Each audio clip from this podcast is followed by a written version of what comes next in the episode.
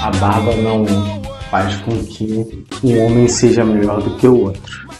Penso que um corte de cabelo, a forma de se vestir, de andar, o jeito e talvez a própria barba influencia um pouco na personalidade de cada um.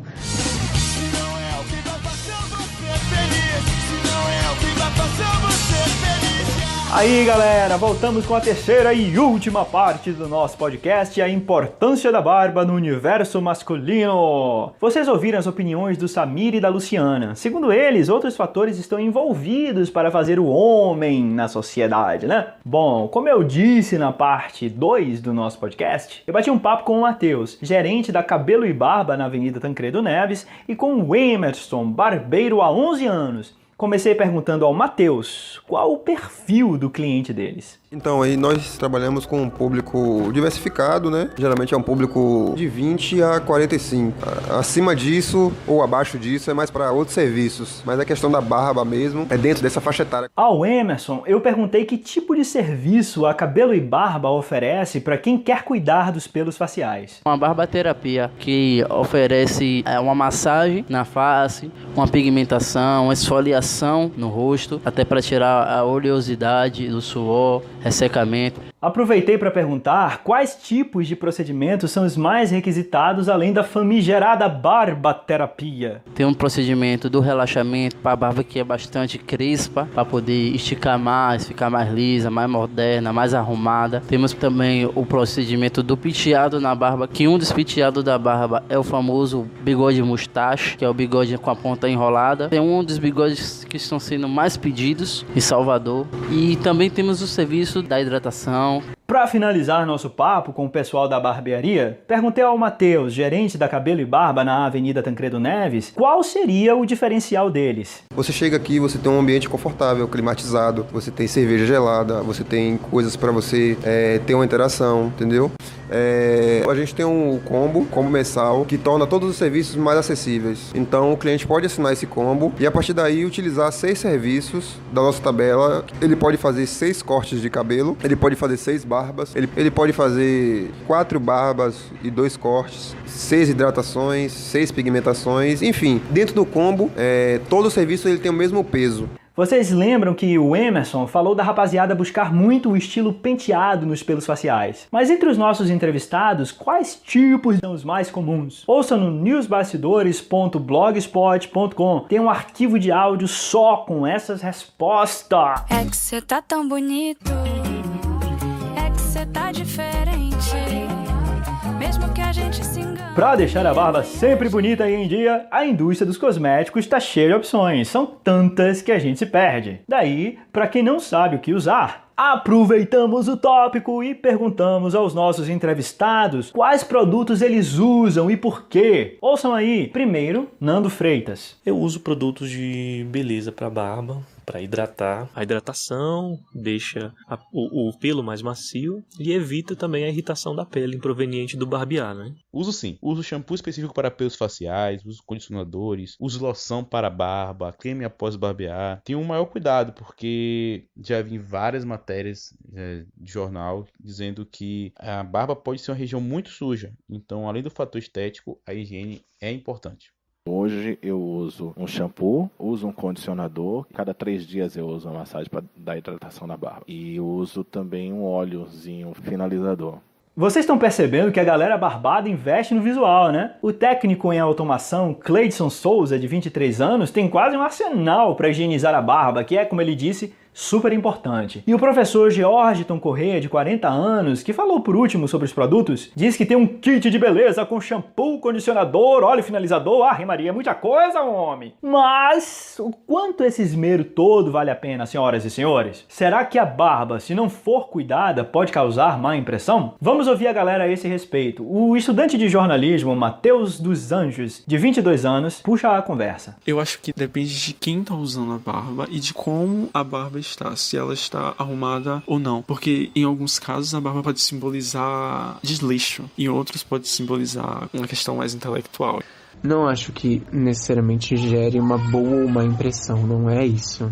Eu acho que depende. A, a, barba precisa ser também bem cuidada, né? Então, se tiver mal cortada ou com fiapos, pode sim causar uma imagem de desleixo. É isso, a barba também precisa de cuidado. Os dois últimos a falar foram os estudantes André Luiz Pereira e Sofia Guimarães, cada um deles com sua visão particular sobre o assunto, né? E vocês que nos ouvem, o que dizem? A barba pode dar uma ideia de desleixo? Deixe seus comentários aí pra gente, vá galera, lá na página. Valeu! Agora mudando um pouquinho o foco, vocês sabiam que várias publicações ao redor do mundo anunciaram o fim da barba? Será que eles estavam certos, senhoras e senhores? Será que a barba é uma moda passageira condenada ao caixão e à vela? Oh meu Deus! Não! Para Álvaro Dantas e Matheus Anjos, há controvérsias? Ah, eu diria que sim, também. Bom, algumas pessoas estão deixando mais porque creio que esteja na moda, mas tem algumas pessoas que já deixam há um bom tempo, então para algumas pessoas sim, para outras não.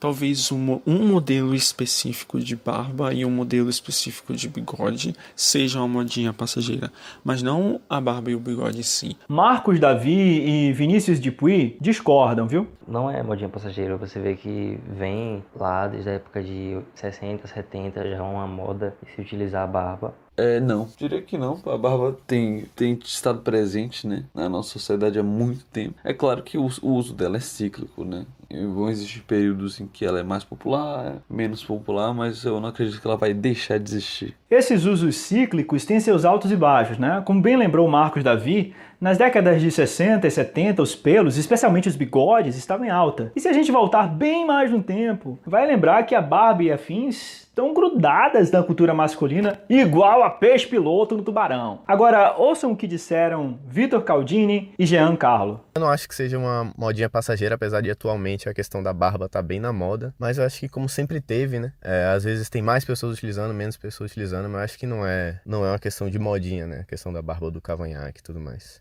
Eu acredito que não. Pode ser modinha, mas acho que é mais se a pessoa gosta mesmo de ter. As opiniões divergem, mas se depender de uma galera que eu conheci pela internet enquanto preparava nossa reportagem e este podcast, as barbas e seus filhotes terão vida longa! Acredito que vocês nunca pensaram na existência de uma associação mundial da barba e do bigode. Isso mesmo, mundial, mas ela existe, senhoras e senhores. Conversamos com Mr. Hans Hammerin, presidente da WBMA, sigla em inglês para World Beard and Mustache Association. Ele, que é portador de um senhor bigode cultivado há 48 anos. Vou repetir há 48 anos. Pedi a ele que nos explicasse o que seria essa associação. Como o nosso papo foi em inglês, eu resumi e coloquei na reportagem que tá lá no blog, hein? newsbastidores.blogspot.com. Ai, Maria, que eu vou correndo lá pra ler agora mesmo. Eu recomendo uma visita ao site e à página deles no Facebook. Tem fotos impagáveis dos concursos. O próximo, aliás, é neste mês de maio na Antuérpia, Bélgica. Compareçam, barbudões! Entretanto, apesar da WBMA, o fato é que nem tudo é amor entre o homem e os seus pelos. Oh, gente, gente, como assim? O que é que você tá falando, homem? Há pessoas que estão indo contra essa tendência mundial e se livrando de vez de suas madeixas faciais. Entre eles está o Flávio Neves, a quem perguntamos: por que, sendo possuidor de uma barba fechadíssima, o senhor optou por tirá-la laser cabra? Escolhi o método a laser para que não nasça de novo os pelos no rosto. Eu gosto de praticidade, rosto limpo. E então, ficaram chocados com o sacrilégio, senhores peludos? Mas Flávio não é o único não, viu? Conversamos com Viviane Faro e Débora Machado, sócias proprietárias da loja de depilação Open Laser, para saber primeiro qual é o perfil do homem que tira barba a laser. Viviane Faro respondeu a essa pergunta. Bom, hoje predominantemente são homens entre 30 e 45 anos, né, que procuram a nossa loja, seja por questões estéticas, seja porque tem foliculite, que são irritações na barba, seja porque tem alergia ao barbeador. Então, assim, essas pessoas vêm porque querem eliminar de forma definitiva a barba.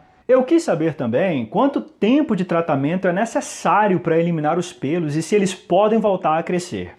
Ele é feito em aproximadamente 12 meses, sendo que as sessões são marcadas entre 30 e 45 dias, o intervalo entre cada uma delas, e em 10 a 12 meses você faz as 10 sessões e fica livre de forma definitiva. Só que aí eu fiquei curioso para saber por que são necessárias tantas sessões. E quem nos explicou o motivo foi a fisioterapeuta dermatofuncional da Open Laser, Jéssica Leal. Porque é necessário esse tempo de 10 sessões para a gente alcançar todas as fases de crescimento do pelo. Aí vai chegar um momento que aquela raiz ela não vai crescer mais o pelo, porque ela já foi cauterizada. Ou seja, marmanjada, se vocês fizerem a barba laser, o processo é definitivo. Sabendo disso, eu perguntei ao Flávio se ele não tinha receio de se arrepender no futuro, uma vez que o tratamento é irreversível. Eis a resposta dele. No meu caso, não tem arrependimento, pois desde que começou a nascer esta barba que eu tenho vontade de arrancá-la, desde os 15 anos. Então não tem volta e estou contente com isto. É isso, cada um sabe de si, Deus de nós todos. Com barba ou sem barba, sejam felizes. Agora tem um presente para vocês. As cinco primeiras pessoas que deixarem um comentário pra gente no newsbastidores.blogspot.com vão ganhar uma cortesia para depilação de áreas menores na Open Laser. Então corra lá, deixe seu comentário e o resto a Open Laser faz. Para saber mais sobre depilação ou desenho de barba laser, dê uma lida na reportagem que está em nosso blog, viu? Eu vou correndo lá pra ler.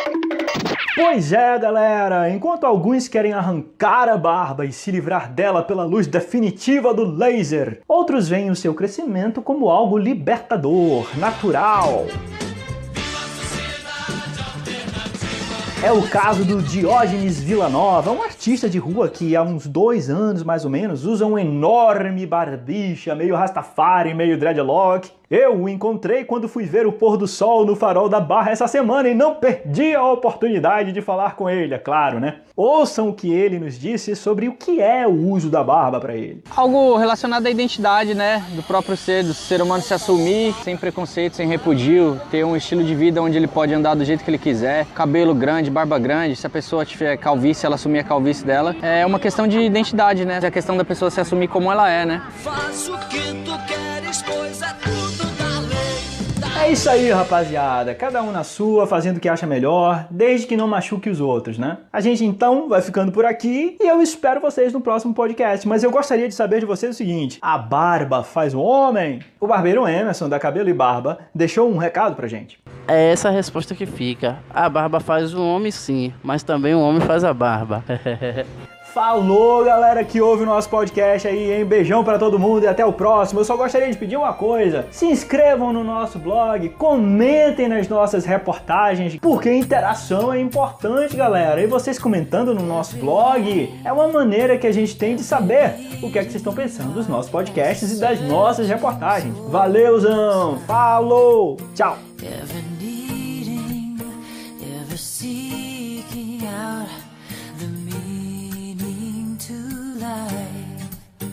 I refuse